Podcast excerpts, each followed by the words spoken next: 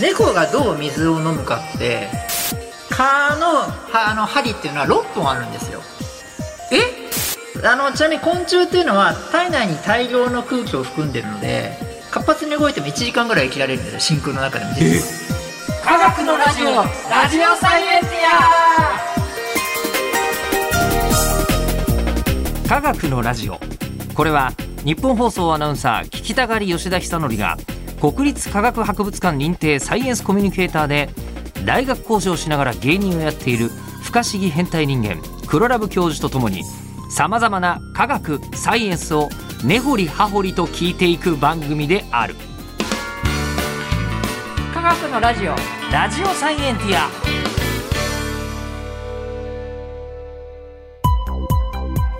間違った話はしないけど正確さにこだわると逆に分かんなくなるので興味を持ってもらえたらこの世界はめっちゃ細かく説明してくれる人がいるのでそちらを参考にしてください。で今回今のシリーズのテーマは、うんあの生物を真似するバイオミメティクスそうですそうですなのですがうん今ちょっと思ったのがうん人間動物のことあんまり分かってなくねああ今に至っても。そうなんですよ意外とわからないことも多くてあの猫がどう水を飲むかって えだってあのそこら辺行けばいくらでも猫はいるしここに何お皿に水入れとけば猫水飲んでるじゃないですかそれ最近2010年に分かったんですよ論文でそんな最近 そうなんですそれまで全然あの水がどうやって猫が水飲んでるか分かんなかったんですえよピチャピチャやってますよあれ見たらなんか思いませんなんかこうこいつはあの効率悪そうだなみたいなわかそれは思いま しわかたっそれはあのなんでこいつらコップ使わないんだろうってい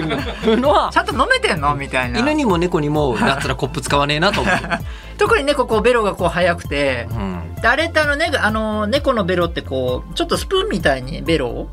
ちょっとしてこう飲んでるのであれで飲んでんのかなとか思ったりすると思うんですけどうやっぱ解析したんですねあん、なのえ解析解析あどのうやってやったんですかもう撮影で観察したりそれまたそれをずっと解析してどういうふうに動かすのかそのスローモーションでこう見たりとあかでもそっかあの科学の始まりから言うと、うん8ミリカメラしかなかった頃にそれやるのとか大変でしょうね。そうですそうです、ねそうです今は技術が上がったのでうんうんそういうのができ余裕でできると思うんですけど今だったら中学生でもスマホでも GoPro 使ってでもあやりゃいいよね。そうですねあーそういった意味でシズンサイエンスとかすごいですねいろんな研究できますねそうか、なるほど。うん必然サイエンスで猫のすごい研究する人とか出そうですね。いや普通に出ると思うんですけどもえちなみにその2010年の論文2のは、はいはいはいどうどうやって猫が水飲んでたんです？あそれはですねベロはちゃんとこうスプーンみたいにすくうんですけども、うんそれをこうね高速でこうやることによって高速で内側にこうはい完成力を使って水をこう引き上げてですねえ投げてるの？投げてるみたいです水投げて るの？で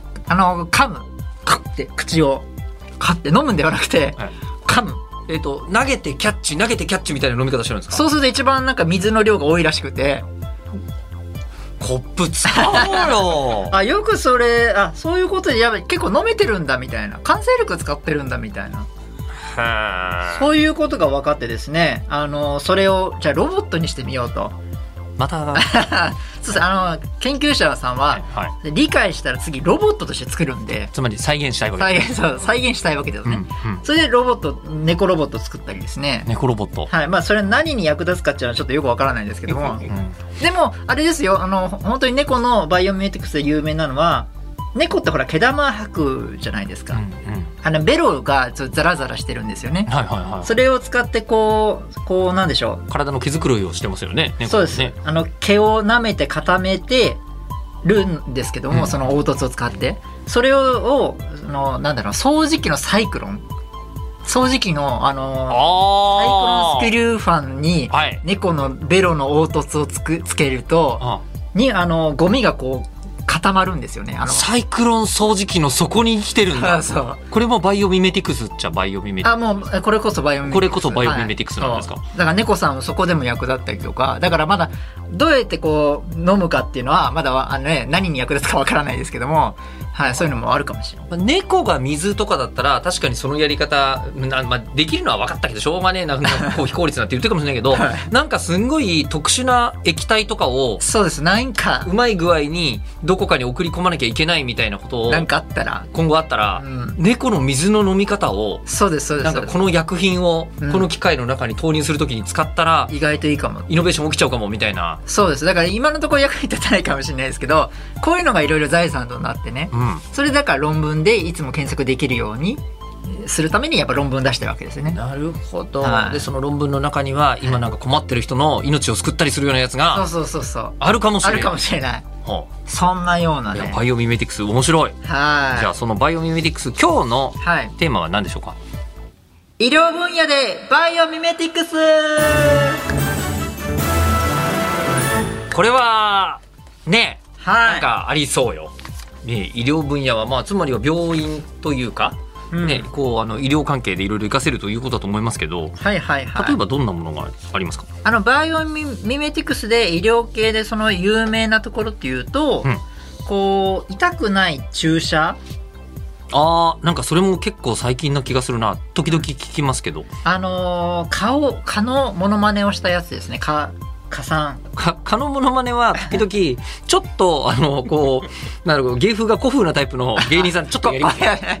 うん、チースー太郎かみたいなやつそうだあれはね全員ねモノマネできてないんですね あ、ええだって蚊のはあの針っていうのは6本あるんですよえ6本針があるんですあれあそうなのあの子たちははでもでも確かにでも痛くない注射針って言われた瞬間に思うのは蚊に刺された瞬間痛ったってことないですもんねそうなんです知らんうちに刺されてますもんね蚊にはそうねなんですう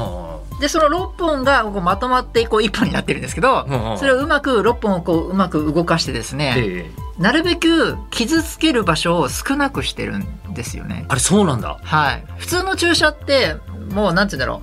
う、周りの細胞をいいろいろ壊して壊して壊して、すあのさ刺されちゃうんですけど、確かにだって注射針と同じような痛みの蚊ってうんすぐ駆逐されると思う嫌ですよね。嫌だもん嫌だし見ていこの瞬間に血吸う前に行ったってなっていや、ほんとそうですすぐよね。潰されちゃうよね多分ね、うんそだかうならんです蚊の生存戦略としてはなるべく痛くないことによってうん血吸えるっていう風に進化してたってことですそうなんです。これあのーこれがあの私に蚊の吸い方なんですけど、6本の針をですね、よこねうこのここま漫画みたいにな ってる今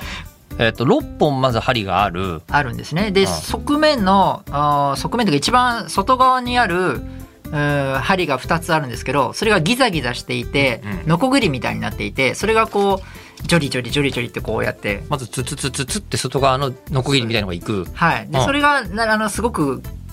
痛くないやつなんですね。はんはんはんはんで、それで傷つけた後には、あとはもう細いのがスポッて入って、はん多分1.5ミリぐらいかな。こう刺す刺す感じですかね。 1.5ミリ1.5ミリぐらいの深さをあ深さが1.5ミリかあそうですそうですそうはでんはん細さはもっともっともっと細いですもんねす。そうですね。ねはい。っていうような感じで。こんな浅いのかでもこんな浅いところにもやってるんですよ血管もあるもんねうん、十分血は吸えるわけですかそうなんですなるよ。ほどそうやって吸うんですけども、それをこううまく、つまり、その、傷つけないように、なるべく注射針も。いやうんっていうので、えーだんだん進化してきた痛くない注射針っていうのはいろいろな研究で分かってきて、で、最近だと、あの、まあ、インスリンの注患者さん、常に毎回打たなきゃいけない注あの患者さんとかいらっしゃると思うんですけども、昔の言い方で言うと糖尿病でねそうですねあの最近はインスリン欠損症とかなんか別の言い方しましょうみたいなはい。言い方してますけどね、うでんそこのおその方たちが使うナノパスっていうその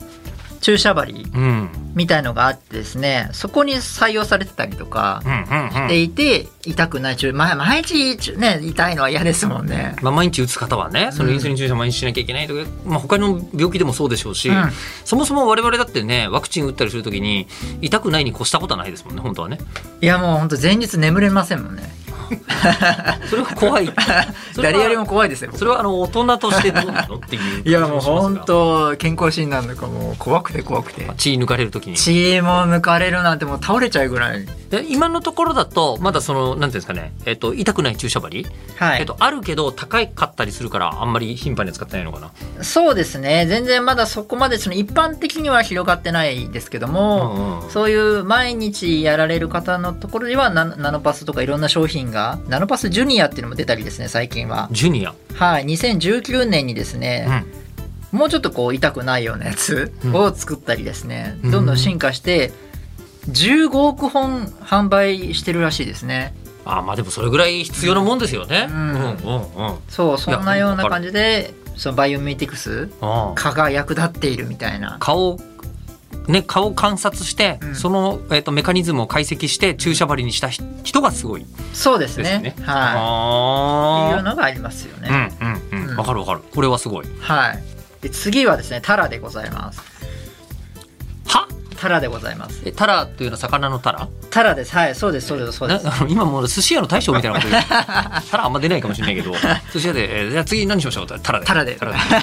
今日はタラでいきタまラすですかはいタラタラタラでございますタラ美味しいそういうことじゃなくてじゃなくてですねその生態用の接着剤として今注目されてるのが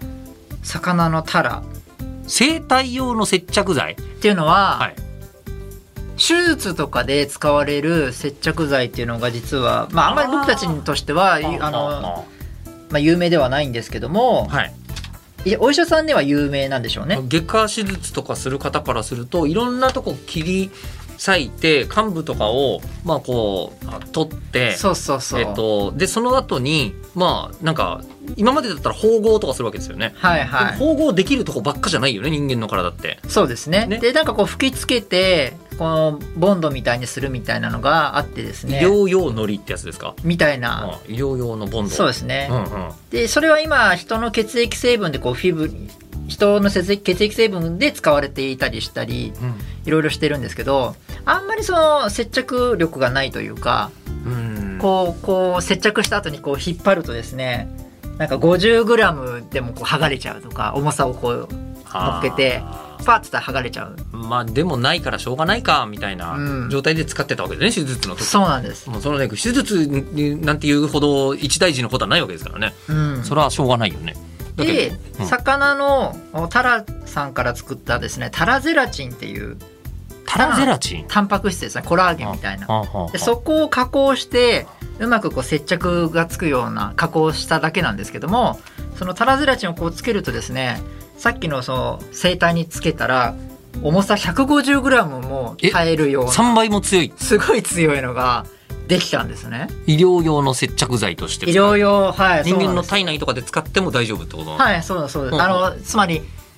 そのまま溶けていくってことですね自然に時間あがああああああああそういうすごくいいちいちまた出さなくていいみたいな体からあ確かにね、はうん、抜歯とかしてたしそうそうまあそのボルトほどの強さはないかもしれないですけど、はい骨折したりするとボルト入れてなんとか骨直して、うんもう一回ボルト除去する手術とかやったりしてま す大変ですよね、うんいうんやそういうような感じの役割としてタラゼラチンっていうのが今ちょっと注目されてきてへえもともと豚のゼラチンっていうのがあったんですよ豚豚豚ゼラチン、豚ゼラチンうん、これはですね結構あなんか手術の使用する前には直前温かくしないとこう柔らかくならないんですね固まっちゃうんですね、うんうんうんうんそういうちょっと問題点があったりしたんですけどタラゼラチンっていうのはその海で育ってるものなので低温でも固まらないもともとそういうタンパク質を持っていたりするので、それを使うことによってすごい使いやすくなったっうんていうのが今ね出てきてるんですね。確かにまあでも子供の頃に比べると普通に工作とかで使う接着剤すら性能良くなってたりするのと同じことが、うんバイオミメティクスによって人間の体内で使えるものにも進歩はそうなんです及んでるんですね。これはあのメイドインニムスです。あ 出たニムスすごい、うんニムスが今ですねその辺をかなりいろいろやっていてシール用にそのタラゼラチンをシール化したりとかスプレーをかけて接着するとかいろんなタイプの使いやすいものを今作ってる最中でこれがトレンドになったらいいなっていうのがそうですねうーんあのラットの皮膚だと21日以内で体内で分解した吸収されたっていうふうに書いてありますうね、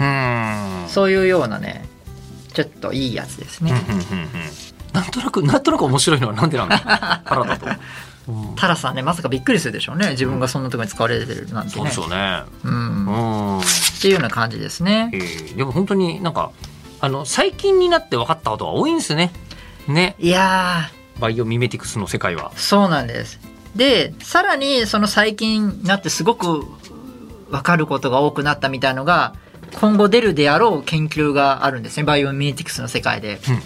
それがですねえっ、とナノスーツってやつなんですねナノスーツうんちナノスーツそれだけ聞いてもちょっとハテナになっちゃうんですけどもっちゃいスーツかな、はいどういう意味どういうもんなんですかあの電子顕微鏡の世界の話なんですけどもなんかで電子顕微鏡ができたから、い、あのいろんなことが分かるようになったわけですよねそうなんですそう表なんで面加工がこんな感じになってたんだみすたいはいな、うん、でも結構ねあの一番弱点みたいなところもあったりしてほうるのはあのーこう電子顕微鏡というのは電子を電子線っていう電子ビームを出すんですね。はいでその時にこう反射したりとか透過をしたりしてその構造物を見るみたいな感じなんですねお大枠を言うと。だからあの光当てて見る、うん目で見るより全然細かいものまで見えるそうですってことね、でその時にですね酸素があると酸素分子があるとそれあの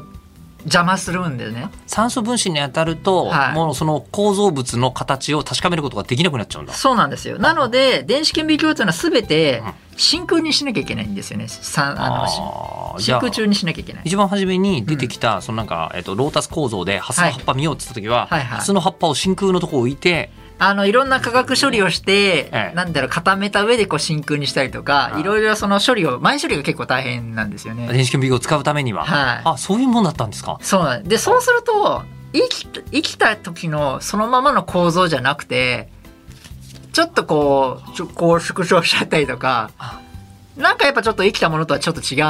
まあ形そうにでなっすねちゃうんですよね。そうですね、ううんん、猫を電子顕微鏡で見ようって言ったら大変なことになっちゃうと大変なことになっちゃう。うんうんうん、なので、まあ、いろいろ固めてもし見るとしたらですけどもね。かわいそうだからまあやらないですけはいど、うんなんですけどもでもそれじゃなくて、えーそのままを見たいとうん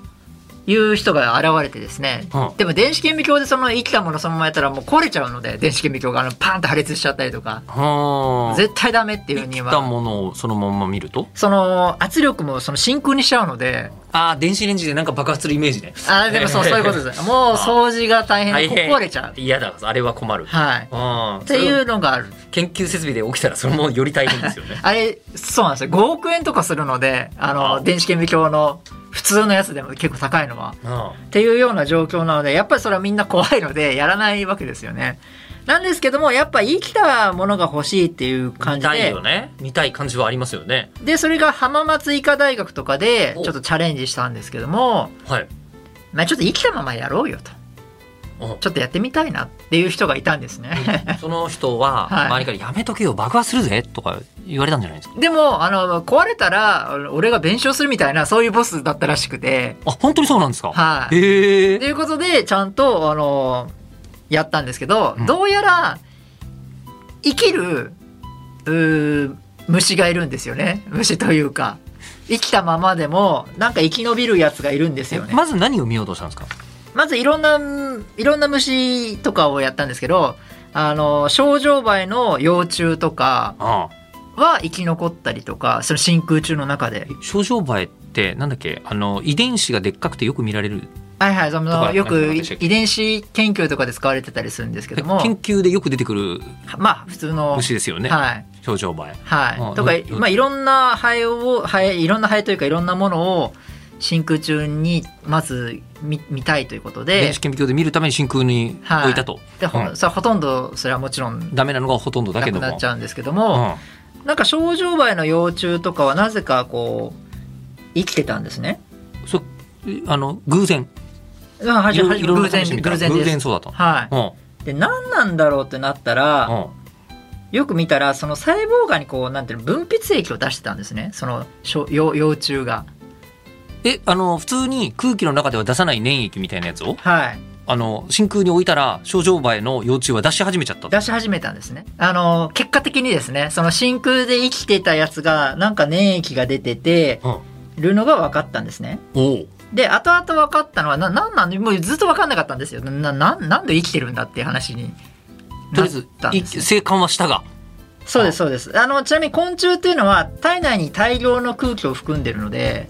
あの活発に動いても1時間ぐらい生きられるんですよ、真空の中でもえ実は。そうなんだはいそれも驚きはい。ええなのでその真空にして何故か生きているとうんうん不思議だな不思議だな怖いな怖いなみたいにうんうんうんなったわけですよ。うん最後は稲川淳二は出てこないでうんよく見たら体液がその体液の外側になんか守られている粘性なのが出ていてうんることが共通点で分かったんですね。うんうんうんでそれであじゃあこれがなんか守ってるのかなみたいな感じだったんですよ。うんでよりよりよくいろいろ調べるとなんかその電子線を当てた時に体液がまた化学反応を起こしてなんとこう薄いはあの膜を作ったん作ってたってことが調べたら分かったんですね。へえ症状外の幼虫がつつまりナノスーツですよちっちゃななナあノこれがナノスナーノスーツツつまりちっちゃなちっちゃなちっちゃな宇宙服を作ったみたいな作あってた真みたい空な。真空になんとかなるスーツはいとしての宇宙服みたいなものをはい電子、えーを当てるとと症状媒からはの幼虫からは出ちゃうと出ちゃうすげえ結果的にそれが今すごくあの瞬時に言っちゃってるのでええ相当なスパンがあってよあうやく分かっいろいろた観察してやっと分かった偶然然偶然が重なってうんうんうんっていうのが分かってあじゃあだったらその粘性みたいのを出してない虫もそれ塗ればいいじゃんとうん塗ってうんそれでこう電子線当てたらこうその薄い膜ができればいいじゃんみたいな感じであのそういう液体を調整してでしかもあらかじめ電子線を当てても薄い膜を作った上で、えー真空に入れれば、いもう真空の中でも死なずに絶対生きて生るきたままできるじゃないかといはうい方法をを今できるようになってきなたったんですよ。これって生きたままつつまりくしゃって変な風な形にならないまま観察できるのでこれ多分画期的なブレイクスルーそなんのか、あのーが起き てるゼラチンの中に入れとけばみたいな感じ ですよねゼリー寄せ、そうですねうん あでもそういう感じですそういねう感じで。はい。でその粘液っていうのは何なのかっていうのはまだ分かんないんですか粘液にと同じような界面活性剤っていうその洗剤のことじゃないですかみたいなそういう同じような物質を界面活性剤のトリソベート20っていう溶液を用いてます。 症状媒から出てきたのはポリソベート倍からでき出てきた粘性のもものはあのまだ全然違いますけどそれと同じような役割のものが食品添加物大体構造が似ているのを使っただけなのでだからポリソベート20を用意して、はいそれをこうべったり塗ってで、えっと、電子顕微鏡にかけれあのば電子生顕微鏡で照射きしたてまま、はいポリソベート20をつけても死なないようなそうですそうであすの生物に関してはそれでいけると。そうなんですよなるほどなるほど。うん。えー例えば何見てるんですか今それナノスーツ使って。ナノスーツ生きたままのちょっと画を画の電子顕微鏡があるんですよね。がはいとりあえず見ますみたいです。これ今電子顕微鏡でこう動くなんて普通はありえないんですね。あ電子系おお本当だ動いてる。生きてるんですよ。こういうのがですねはい針山教授って方がやったんですかこれ。へはい。え。浜松医科大学の。今だからコロナウイルスとかもはいこう生きたままこう見えるみたいな感じとかで今ちょっと浜松と競合し今やってるのかな今そういうような仕事をしてるはずなんですけどもそうかウイルスって。はい本来はえっと電子顕微鏡じゃなくてそれは無理見るのすら無理なものがそうですそうですそうですはあナノスーツによって見られるようにで一番でかいのはあの病理診断病理診断って今光学顕微鏡で最最終的にはその例えばがんの断片とかを取って光学顕微鏡で、えー染色してみたりするんですけどもやっぱりそのもうちょっと拡大してみたいとかの時にやっぱ電子顕微鏡を使うんですね。でそうするとやっぱりあのそのその真空にしちゃうのでその生きたままの形じゃないのでこうち違っちゃうんですよねあ。なのでそのナノスーツを使ってやることで病病理診断がすごく画期的に少し進み始めているっていうのへえで医療医療でもかなりすごいしいろんな実験でもいろいろ今後論文もいっぱい出るし出るでしょうしとんでもないのがナノスーツ。へ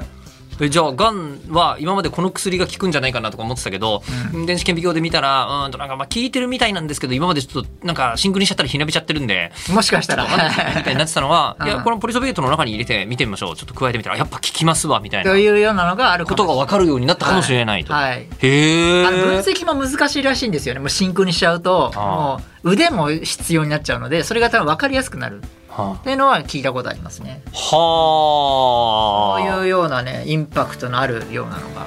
どんどん出始めているっていう電子顕微鏡にも弱点がありそれはなんか症状媒の幼虫を研究することによってでき発てる 見することによって使えるようになったはあ何が何をどう連なってるか本当に分かんないですねわかんないですねあうんいやもうなんかどんな複雑な伏線のドラマとか見てるよ りこっちの方が面白い気がする。うんということで番組では聞いてる人からの質問を募集します。はい、えー、各点気になること、クラブ教授に聞きたいこと、感想などは科学アットマーク一二四二ドットコム、k a g a k u アットマーク一二四二ドットコムまで送ってください。ではまた次回。